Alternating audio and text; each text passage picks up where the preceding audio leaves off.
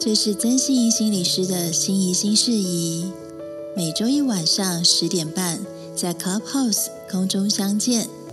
谈你谈心谈关系，也可以在 Apple Podcast 和 Spotify 重复收听。让我们一起练习成为更完整的自己。记得搜寻关键字“心仪新事宜”。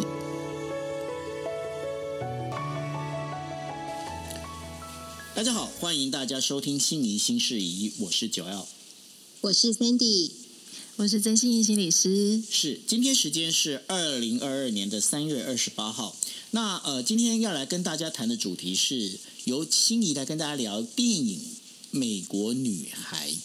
那我第一次我看到“美国女孩”这四个字的这个标题的时候，我脑袋里面冒出来居然是美国派，呃，就是很久以前那个。那后来我仔细看了一下，不对。对我，我跟你讲，我真的本来以为是你要讲美国派，后来我才发现不对，这个是呃金马奖的那个得奖作品《美国女孩》。那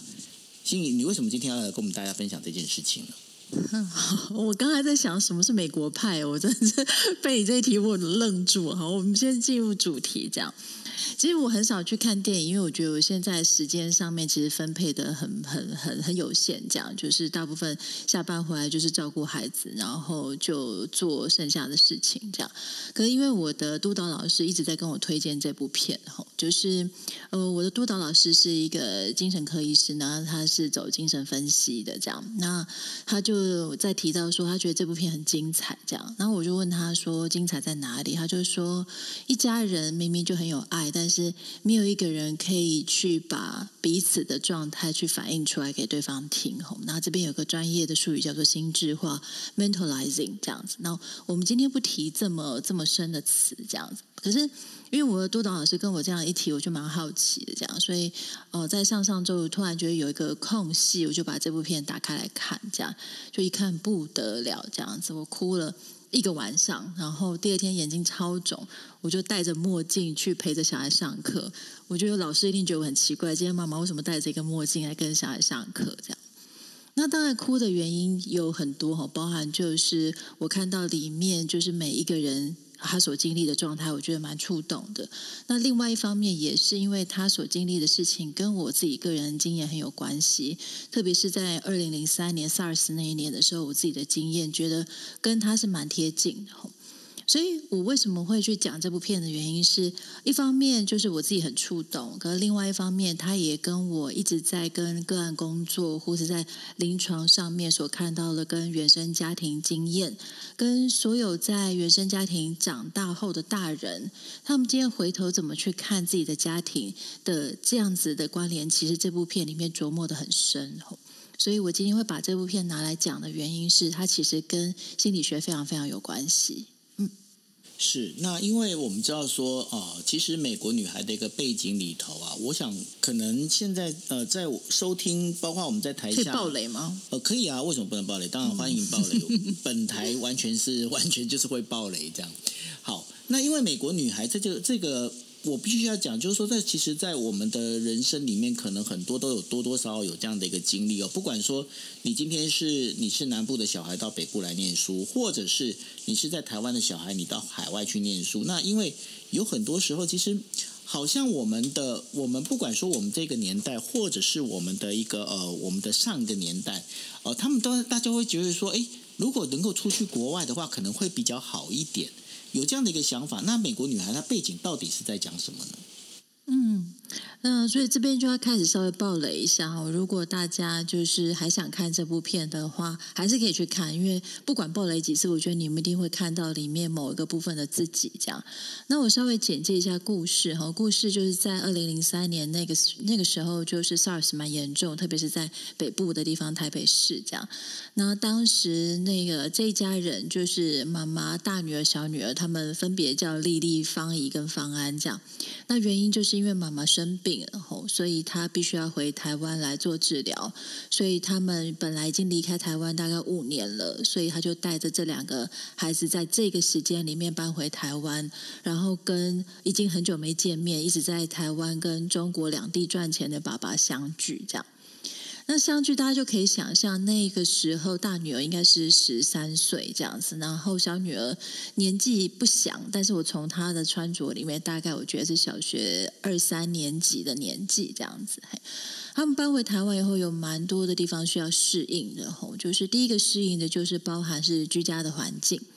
在美国，我们可以想象说住的环境跟所谓看到的地方其实是很广阔的，所以里面有埋一个梗是这个孩子很喜欢马，就是他他有带着一个马的象征物回来台湾这样子。可是，在台湾要骑马，你可能必须要到一个特定的马场这样子，光住的地方那个大小跟环境就差别很大了，所以孩子必须要去适应这一块。那第二个需要去适应的部分，就是呃求学的这个部分，吼，就是他们两个就进入了一个呃私立的学校，吼，那那个私立的学校在当时不管是私立跟公立，以一个呃国一哈国一或国二的学生来讲，那是一个非常需要以联考或是以哎那时候是学测嘛，吼，我不确定，就是以升学为主义的方向去走的时候，其实。呃，回来的方一个方案，他们也必须学着去适应，说他们怎么样去进入这样子的学习体制。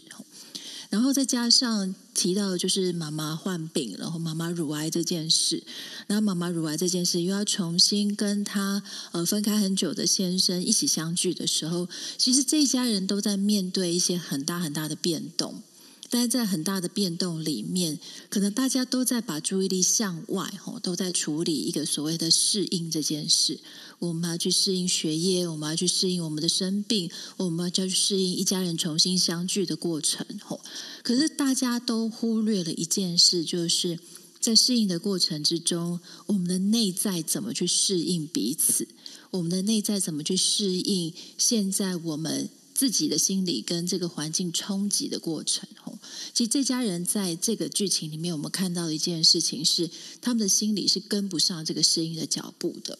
所以后来就出现了非常多的冲突。这个冲突的过程，包含第一个就是妈妈得到乳癌以后，她一直被这个死亡的阴影给笼罩住，就是。他会不断的去看，比如说像安宁病房的资讯，或是不时会去跟他的先生、他的女儿提到，就是啊，反正妈妈要活的日子也不多了吼。他不时会把这个死亡的焦虑丢出去给他的家人，可是他的先生跟他的孩子其实是接不住这个死亡的焦虑的，包含先生可能就跟他讲说，呃，你不要这么想这么多啊，吼，就是治疗啊，然后呃。女儿在很生气的时候，也会跟他讲说：“你都顾只顾着自己死亡的这件事情，可不可以一直不要把这个东西，呃呃丢给我？你明明是有办法去做选择，你没有办法，明明是有办法做决定的。所以妈妈被她的死亡焦虑给困住，而孩子吼，就是特别这个主角大女儿方怡，她面对的适应有非常多的状况。第一个是她从美国离开了，她离开了她的好朋友。他一开始以为他只待半年就可以回美国，可是后来发现，其实他待的不只是半年，他必须要在这边落地生根。这是他第一个必须要去面对所谓分离这件事。那当然有分离，就有所谓有重聚嘛，就是重聚，他必须要跟他的爸爸重聚，跟在台湾跟他的妹妹跟他的妈妈生活。那这边为什么我他讲说他跟他妈妈跟妹妹生活跟在美国其实也是很不一样的事情吼？这个等一下我就会稍微讲到，是因为妈妈是有美国梦的，如同刚刚九友的提到，就是呃，仿佛带着孩子去美国，他可以去完成一些梦想。这个梦想可能是他自己的，也可能是他想要给孩子的。可是当他回来，他这个梦就是戛然而止的时候，他必须要用一个他停止追寻他的梦想的。状态跟他的女儿相处的时候，那是一个新的撞击，所以他的女儿必须面对这样的事情。那第三个女儿必须要去面对，就是她在一个很传统的私立学校的适应，包含剪了一个非常非常短的头发，然后穿着呃呃没有办法那么自由，对待老师必须要非常的恭敬，然后念书的方式必须要非常的制式。然后另外一个部分就是别人看你的方式，不是在看你拥有什么样子的特质或是多特别，别人看你的方式是成绩。这种种的过程里面，都会让他必须要在短时间内去消化这些事情的时候，所以全家人就开始没有办法消化这些情绪的时候，出现了一些撞击。所以整个剧情里面听起来好像不是太洒狗血。可是我们好像，我们每一个观众都可以从这个呃青少年跟家人撞击的过程，好像看见了某个程度的自己。所以这也是为什么我今天想要把这部戏拿出来跟大家谈，大家谈的原因。好像我们现在都在谈书，谈一些事件，谈一些观念。吼，这是第一次拿了一部电影来跟大家谈。我也想要尝试看看这样子谈的过程，我们可以谈出些什么。嗯，是。那其实从这部电影里面，我们可以发现一件事情，就是我们经常在讲那一句话哈，就是说，呃，现实其实是很骨感，但是想象其实是很丰满。那在很多时候呢，我们其实我们每一个家庭，每个家庭都有它的一个，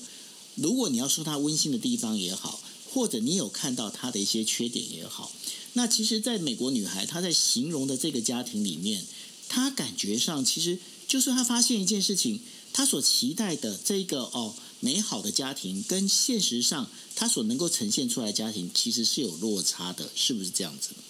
嗯，就是我们在看这部片的时候，其实呃，如果台台下的听众都有看过，说其实大家都可以感觉到这个家里面很有爱，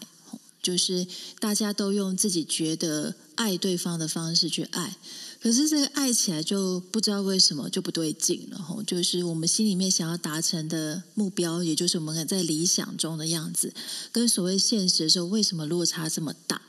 所以接下来我就会进入到我们今天的第二个部分，就是。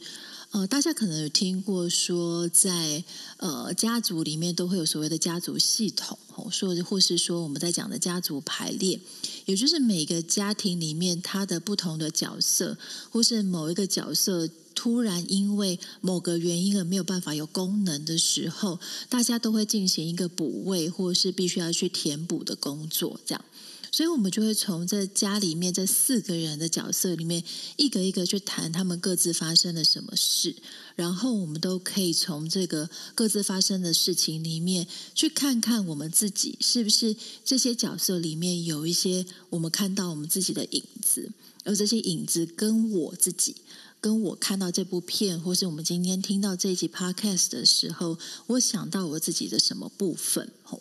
所以，第一个我其实想要讲的，呃，九月比较想要从哪一个角色开始啊？你可以先从妈妈，我觉得妈妈才是所有这个故事最刚开始的一个起源。嗯，好，所以我就觉得超级难拿捏。我就主角看起来就是这个大女儿这样子，但是妈妈却是里面好像是一个针线吧，吼，她贯穿了这一个所有人的状况这样子。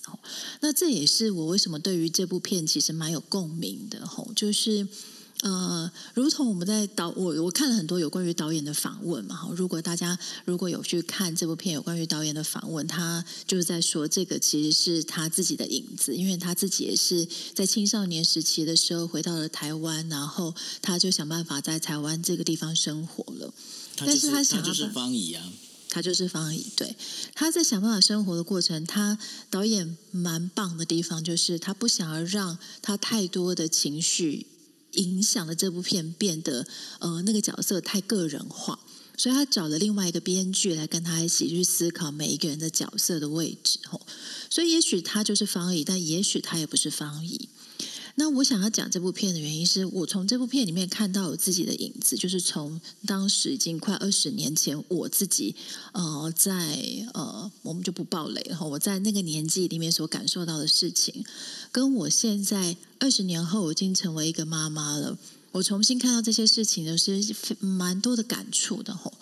那小小的分享一下我自己的经验吼，就二零零三年那一年年初，我父亲在那一年的年初过世。然后接下来就是到了三月到五月，就是台北市 SARS 最严重的时候。然后那个时候我就是因为发烧的关系，我一度就被怀疑我感染了 SARS 这样子。那我有记得有一个晚上，我非常印象非常的深刻哦，就是我觉得那个时候我自己对于我爸爸离开这件事的感受还没有走完，可是我自己就面对了一个死亡的焦虑，是因为大家那时候对于 SARS 其实不太能够理解这样。然后那个时候其实就有一个传闻，就说你要去数你的那个心跳，心跳过快的时候，就代表有什么样的问题了，这样子。然后那个晚上我就记得我发着烧，然后数着心跳，那一边想着说奇怪，为什么我接连的面对死亡的这个焦虑？所以那个过程之后，然后如同我之先前的分享，我就有一阵子有恐慌发作的状况，是因为我极度害怕我自己又开始有生病啦，有发烧。然后我的母亲在那个时候也开始跟我有一样的症状，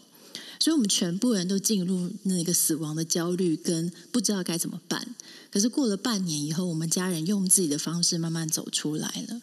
所以这也是为什么我今天对于这部片其实很有共鸣的关系的原因是。你自己在这个环境里面，跟这个家庭里面所经历的事情，它完完全全就会反映在你对于这整个事件的知觉上，跟所有的个人化的反应上面。所以，在个人化的反应上面，我们没有办法脱离所谓整个环境的架构跟整个家庭的架构里面去看待我们自己的感受。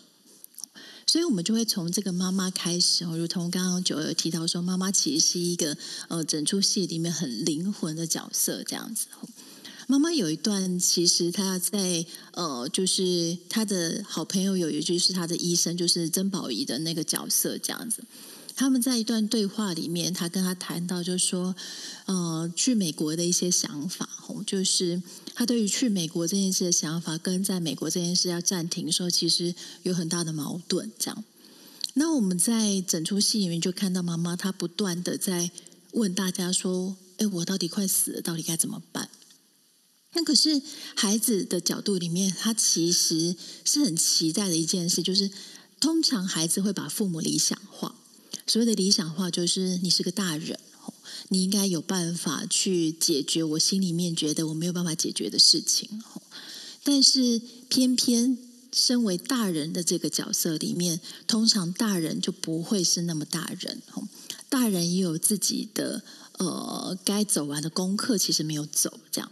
所以妈妈其实她这么害怕死亡，从我的解读里面，我会去看到，是因为死亡代表了两个部分，一个是生命的死亡，一个部分是他人生的梦想也死亡了。那这个梦想也可能刚刚如同呃九友在讲到的一件事情，就是也许过去他有一些追寻的事情，他把这样子的渴望放在他的孩子身上，所以。我们有美国梦，觉得去美国求学是一件很棒的事情，而也因为他离癌的这件事情必须要被暂停，所以他的这么的害怕的感受其实是被堆叠的，包含是身体上面的感觉，也包含是梦想上面的。可是也许妈妈自己她没有办法参透这件事情，所以她把这些焦虑不断的丢出来。这个焦虑，她很害怕她死掉，她跟她的先生谈，丢给她的女儿谈。可是，呃，在这样的状况之下，其实我们可以想象到一件事情，就是一个女性她只身带着两个孩子去美国的状态来讲，那其实是一个很不容易的情形。那当然，等一下我们会讲到爸爸，其实也蛮不容易的吼。那在这个不容易的过程里面，也许爸爸跟两个女儿都会把妈妈视为是一个能干、强悍、有办法适应的角色了。但是这个时候，妈妈因为她自己的生病的焦虑，自己死亡的焦虑，他表现出脆弱的时候，其实家里面所有的角色，他没有办法跟上妈妈这个脆弱。我觉得，哎，你不是都很有办法吗？哦，你是一个妈妈，怎么这么脆弱的时候，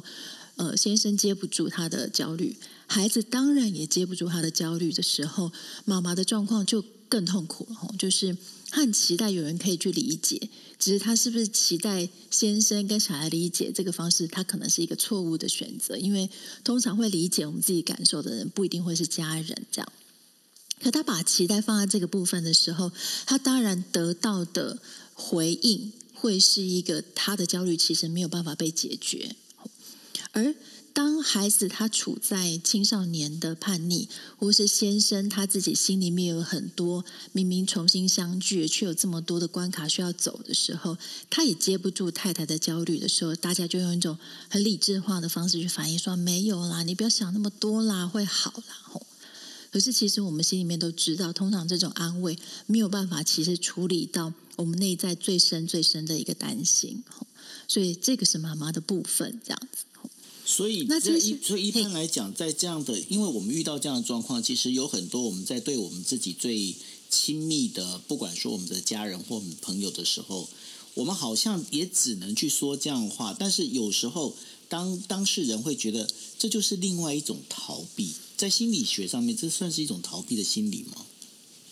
嗯，我觉得逃避是合理的吼，就是当我们人出现我们没办法负荷的时候，我们当然逃离嘛。也就是呃，地震来的时候，我们当然不会觉得说哦，我要撑住这个家，不是，我们会去躲起来。一旦我们出现的那种未知，我不知道该怎么办的时候，逃离它的确是保护我们自己的一个方式。可是这个时候，在整个像美国女孩这个家里面，我们可以看到一件事，她没有外力的支援。就是很多时候，在这种家里面出现这种热锅的时候，他需要外人来帮忙，可能是朋友，也可能是一个家属，告诉他们可以怎么想、怎么做。可是他们没有这样子的人，说就用自己的方法去解决。那先生某个程度在心理上逃避，我我要讲的是心理上面，因为他在责任上没有逃避。可是我们就可以先带到先生这一块哈，我们在心理上逃避，在责任上却没有办法逃避这个感觉，哎，其实蛮痛苦的哈。可是偏偏我们在那个年代看到，如果哦，就是先生很多时候是担任这个角色，然后独自的忍受着孤单吼，然后觉得他就是赚钱就好，提供给家人很好的生活这件事，他其实。呃，在那个年代的男性哈，我们就先不说有没有外遇这件事哈，就是在那个年代的男性里面，他必须做一件事情，就是他必须要把这些感受丢出去，他不能感觉到自己孤单，他也不能感觉到没有家人是一件多伤心的事情，否则他过不下去。可是现在他不孤单了，现在先生觉得，哎，家人回来重聚，可是面对他的事情是所有的不熟悉，包含。不熟悉太太的疾病，不熟悉突然变成青少女的呃大女儿，也突然不能够理解为什么孩子这么想念着美国，这么嫌弃着台湾，甚至连小女儿她对于这个番茄酱的不爱，她都会认为是一种挑剔。那这一点也蛮有意思的。这一点我会稍微带到一个状态，就是我们在讲亲子之间的沟通。吼。那这个地方有一点点差了所有角色的状况，但是我想要讲到一件事情，就是其中有一幕就是妈妈去呃手术了，所以爸爸他煮了番茄蛋炒饭给了他们两个女儿吃，这样子。然后小女儿就说：“天哪，番茄酱！我最讨厌番茄酱了。”可是，在那个状况之下，如果爸爸的心理状态是不焦虑的。然后妈妈是也在的，我们可能很有办法去接纳哦，孩子本来就有他不喜欢吃的东西，本来每个人都有喜好嘛。可是当这一家人在热锅上面，爸爸已经很不会煮饭了，偏偏又要去煮饭，然后好不容易煮饭，呃，兴致勃勃的希望能够看到女儿去接受，就是哇，爸爸煮饭给我吃，哎哎，没有，他换到是一个我不喜欢番茄酱，我最讨厌番茄酱。所以爸爸就把这种自己没有被接受的生气覆盖在小女儿身上，都不要吃了，都不要吃了，全部就把炒饭全部都就都不要吃了，这样子。这其实是我们在亲子之间相处里面很常看到的状况，就是大人有大人的情绪，小孩有小孩的情绪，但是我们没有办法在同一个空间时间里面让两个情绪都知道这个存在是有合理性的。因为我们自己的情绪来了，而大人其实具有一些诠释。大人的诠释就有是：我有办法透过责骂，我有办法透过呃呃，我要教你东西，我有办法透过我知道的东西比你多来覆盖掉孩子的感受。所以这也就是我们在很多的家庭，包含在美国女孩的家庭里面看到的状况，就是大人没有能力先去处理掉自己的心情。我这边的能力不是指智慧这种，而是心理的能力。大人没有能力去处理自己的情绪的时候，他也就用他的情绪把小孩子的情绪覆盖起来。所谓的覆盖，就是你不应该这个样子，你不该不应该有这样的心情。爸爸妈妈都很努力对你了，你这样的情绪，你这样对妈妈的态度是不孝的。而孩子的情绪被大人的情绪掩盖起来的时候，他就用其他的方式暴走。包含是孩子承受不了的时候，他对妈妈拳打脚踢；孩子承受不了的时候，他离家出走，他跑去他马场去看他最重要、对他美国生活有象征性的骂。孩子受不了的时候，他就跑到网咖，想要写信给他的好朋友等等的。所以，当小孩子的情绪没有办法被大人接纳的时候，他就用其他的方式流窜了。而这个流窜，如果又被认为是不合理的，哇，去网咖真的是一个不乖的小孩耶，离家出走真的是一个很不对的小孩。说这个孩子其实就会出现一种状况，就是他的心理上面会出现一种无路可走的感觉。哎，所以这样其实不小心我们就带到了主角方怡吼。我这边先停一下，我想问一下九位有没有什么问题要问的？没有，我实际上可以补充哦。我觉得爸爸做那个番茄炒蛋这件事情啊，其实它很有象征意义，你知道吗？嗯，怎么说？呃，我不晓得别人呐，但是至少我知道，说我周围有很多的我们在讲说我的男性友人们。然后呢，他们如果是出国的话，其实第一道会包括我第一道会做的菜，其实就是番茄炒蛋。为什么？因为它实在是太简单。那所以在这里面，我会觉得哦，爸爸他本身其实他已经把他的这个十八般武艺，你要在十八般要打挂号，十八般武艺，他觉得他把已经把他的最好的东西。我就只会做这个，我可能我平常我每天吃饭，我就是三餐我都在吃这个。那我已经把它最好拿给你，结果被你这样子一搞，他当然他就心里就会不高兴。但是在当中，我觉得有一个很重要一点，就是说，其实呢，在家人里面，我们会觉得说，家人其实是我们最亲密的、亲密的，我们身边最亲密的人。但是呢，有时候也会因为是这样的关系，好像变得感觉那个疏远的程度，感觉又更远，会不会是这样子？嗯，那个亲密的感觉，其实我们爱可以很亲密吼，情绪的理解，它又占了一个很重要的因素。所以常常我们都我们在这出戏里面，其实可以看到一件事情，就是如同我们刚刚讲，大家都很爱彼此吼，可是却因为孩子觉得不被理解的这件事情，他有非常多的情绪，而这些情绪会被大人辨识为你不懂事的时候，会把那些爱给冲淡掉。就是这个距离不是因为不够爱，这个距离是因为不够理解所造成的。这也就是为什么常常我们在讲一件事情，就是最理解你的人就不一定是家人哦，因为家人里面包含着太多的期待。所以刚刚前面我有埋了一个梗，就是我曾经有一天在很困惑的时候，就跟我的督导老师讲说，我觉得我小孩子有一天哦，一定会觉得我讲的话很奇怪，可能会不喜欢我这样子。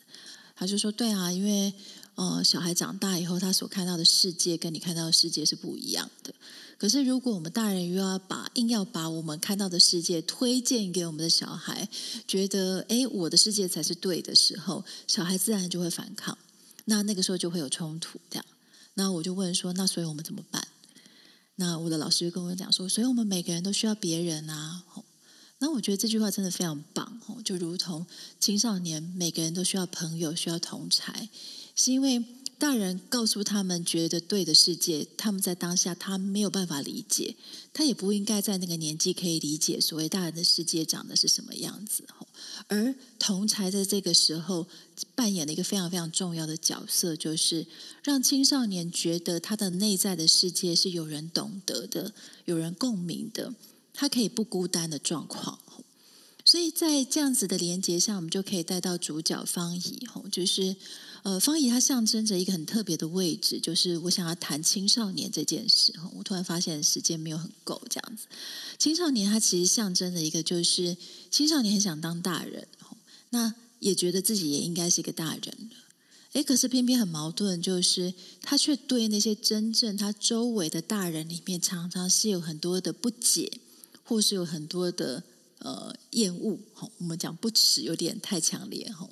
可是当他觉得自己是一个大人，看到周围的大人又让他不满意的时候，就代表青少年他内在有多矛盾啊！吼，就是到底当大人这件事，在他心里面到底是怎么样的？而方怡在这个时候，他又经历了迁徙、文化、教育等等的不同，这样这些事情都完完全全的会去影响一个青少年，他到底怎么看待自我？举例来说，我到底要要要不要用成绩好不好来看待我自己？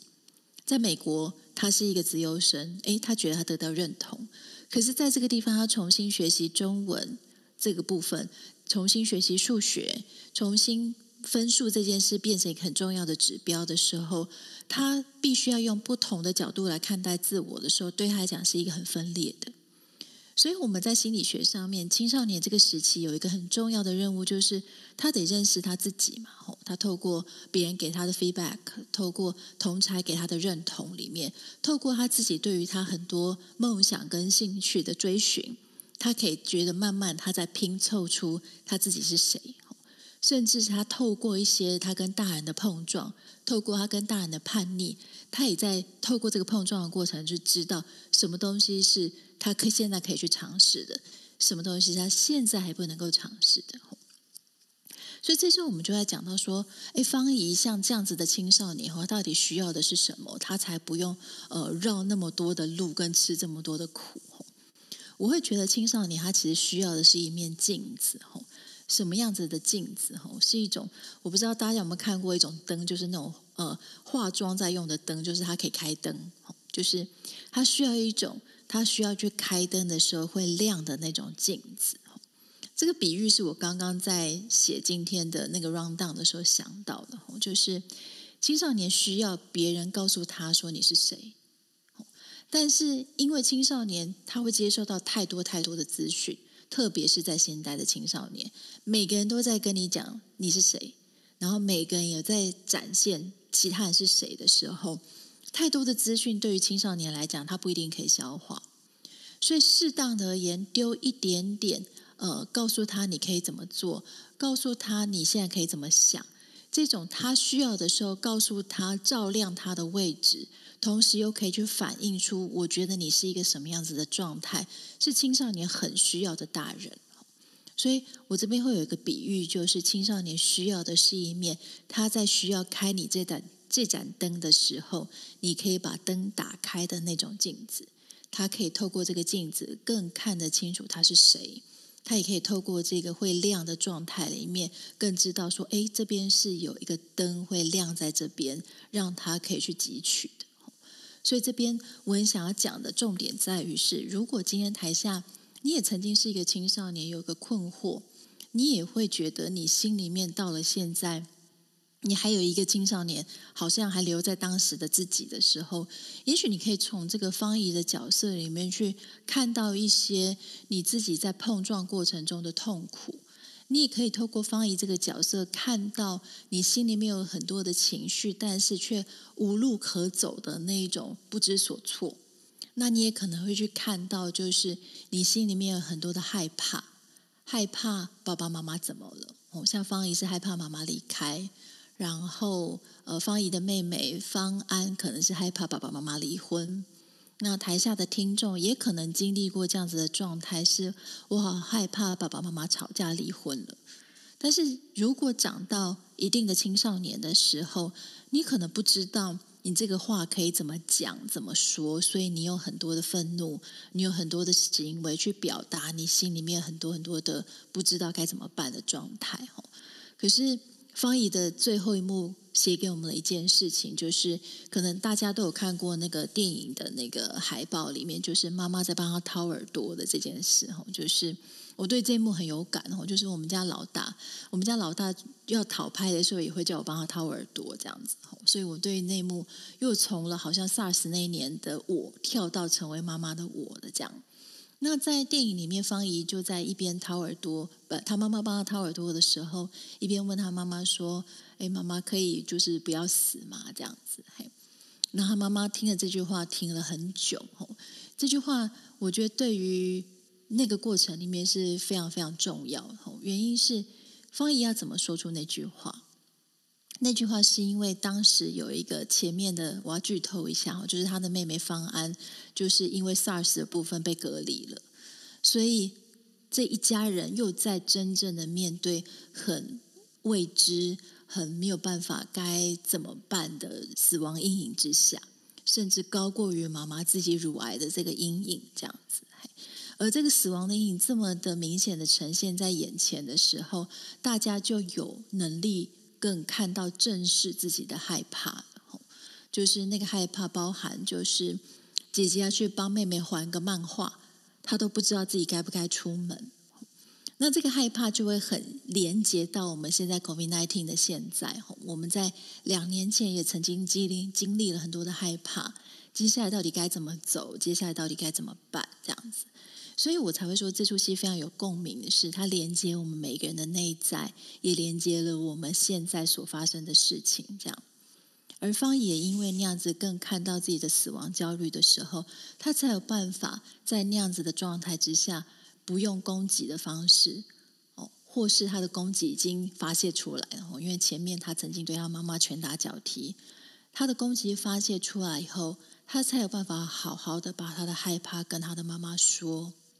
而他的妈妈经过那么多的碰撞以后，真正的聆听到他女儿的害怕的时候。也许他才有办法知道，是他到底今天身为一个母亲的角色，又同时身为他自己的时候，他到底要把这个死亡的焦虑放在什么样子的位置？这个后面电影里面没有说，但是身为一个母亲，都在学习一件事情，就是我们在把我们自己内在里面很多未解的问题，属于我们这个人个体里面所担心、害怕各种负面的情绪。有的时候，我们必须要隐藏在妈妈这个角色的后面，否则，如果我们把它丢在妈妈的角色跟我们的孩子互动的时候，它通常只会产生更暴烈的结果。好，那我们举不要举美国女孩这个例子，我们举随便一个例子。假设今天妈妈她呃从以前到现在学历不是很好，所以她今天很要求她的孩子，就是你一定要把书好好念好。所以她花了很多时间陪读，要求他念书、考私立学校等等的这样子。可是嘛，这是妈妈自己的议题。但是妈妈自己没有通透的时候，她就把她自己没有通透的议题放在母亲这个角色的位置了所以，身为孩子，他就被迫的接受了一些也许不应该属于他的东西，而是属于妈妈这个角色位置的东西。所以今天台下的听众，如果你也曾经感受到，就是长大的你，你也花了很多很多的时间去思考，为什么当时原生家庭的爸妈要这样子对你的时候，也许我们可以去做一件事情，就是我们先让自己的情绪出来。第一个部分就知道，哎，我可以理解，如果我是当年的方怡，如果是当年的方安，我是当年的谁谁谁，我是当年的我的自己。我的确有很多的感觉是很痛苦跟没有被聆听的。我第一个部分先承认我自己是痛苦的。第二个部分是，当我可以感觉到我自己的情绪的时候，我才有办法去看到爸爸妈妈的情绪，去看到爸爸妈妈他们哪些是属于他们个人的议题，哪些是属于就是他自己哦在教养之中他应该要带给我们的东西，而我们的爸爸妈妈他有办法切解好吗？我们的爸爸妈妈真的是当年我们心里面想的这么理想化的大人吗？等到我们有一天真的发现不是每一个我们当年以为成熟的大人，他其实内在都有一个还没有长完成的未尽事物的时候，我们可能才会有一点点理解，就是那不是一个妈妈想要伤害我，那不是爸爸想要伤害我。而是他内在有些东西自己没有走完，而他把它放在爸爸妈妈那个角色，伤害我们不是他的动机，而是他自己没有能力去完成的事的时候，我们才有可能把爸爸妈妈的状态跟我们心里面被伤害的感觉稍微的分开来，它才会是我们在理解原生家庭跟疗愈我们自己很重要很重要的一个过程。所以，呃，这个反而有一个非常有意思的一个点，我想最后要问一下心仪哦。嗯，就很多时候呢，家长会把小孩，就是会把他未完成的一个梦想或者他的一个想法，要把它延伸到小孩身上。然后小孩呢，在有一段时间，他会把他自己的，不管是爸爸妈妈，会把他当成一个偶像来看。那当这两边的一个梦想都在一个被现实整个突破打断的时候。那到底我们的心态该怎么调整？今天不管说你今天你是爸爸妈妈，或者是你是小孩，那这样的一个当这个梦被打碎的时候，我们心里我们该用什么方式来调试呢？嗯，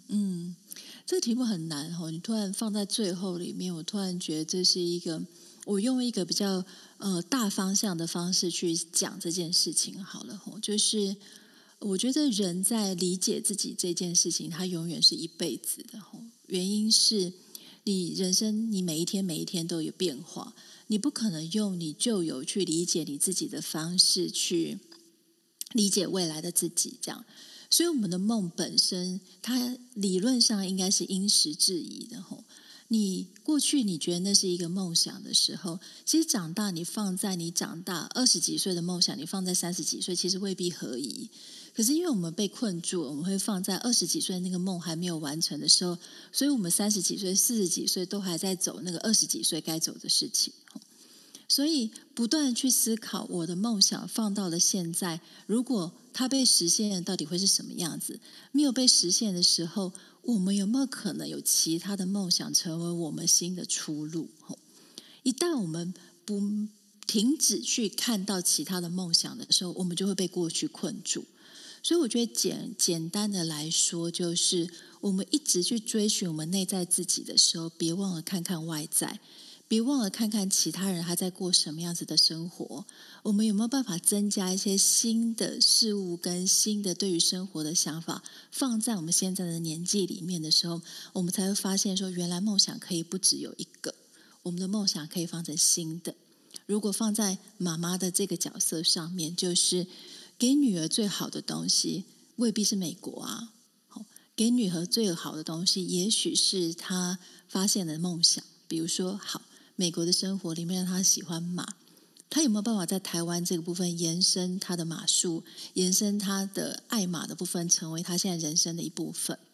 那这样子的梦想就有机会被我们转型，而我们有机会从新的梦想看到女儿的快乐的时候，它会不会是我们长大之后的另外一种很棒的新的蓝图跟新的生活方式，而不是旧有那种哦，我在美国。得到了一个很棒的学位，它才是我们的理想这样子的状态。是，也就是说，我们其实我们没有办法，人生里头没有办法去避开有一些比较阴沉、比较低调的或低潮的这些低呃事情的时候，其实换一个角度，换一个角度去思考的时候，我们经常在讲嘛，这也许是非常鸡汤哦，但我自己都觉得这一句话其实还蛮有意思，就是说。当你要跳得更高，你必须要先蹲下来。那这个蹲下来，也许你就是要往下，往下之后，你再往前跳的时候，也许会更高，对不对？嗯，是。OK，所以其实最后我今天这这这部电影，我其实很想要分享给所有你在原生家庭有困惑的人吼。那每个人的困惑里面，可能大的很像创伤，包含家暴啦，各式各样的这种呃家内里面的阴影吼，这很大。那有的困惑可能是你对于。呃，当时的大人有很多的不理解，跟你对他们爱可能很多的质疑，这些都是我们在原生家庭里面带到大人还一直持续去想的吼。那我觉得，呃，有一个很重要的话想要分享给大家，就是呃，所谓解开伤这件事，不一定代表宽恕、原谅，或是一定要很理解吼。而是你有办法看到他们的一部分，你有办法看到自己新的层面，而展开一个新的大人生、大人式的生活的自己。比如说，呃，以导演的状态来讲，他用一个方式升华他过去的状态，就是他把自己的故事拍成了一部电影。他陪用另外一个编剧的角度陪着他一起看他呃过去原生家庭的事。他也有机会用这个部分去触发大家对于原生家庭的思考，所以他过去很多的困惑，于是升华成一种更棒的状态里面。他觉得这个困惑不再不再只是困惑，而是一个新的 anything，可能是呃让大家都更有感觉，或是他自己也得到了成长。那不是每一个人都能够当导演，但是我们每一个人可以去处理原生家庭的方式都不一样。也许这部片除了那部戏里面的剧给我们的共鸣之外，我们也可以从戏外导演里面的做法给我们一个新的启发，就是我们可以用一个不同的方式来看待我们的过去。OK，好，那这就是我们今天为大家带来的，就新一新事宜在谈有关电影《美国女孩》这件事情。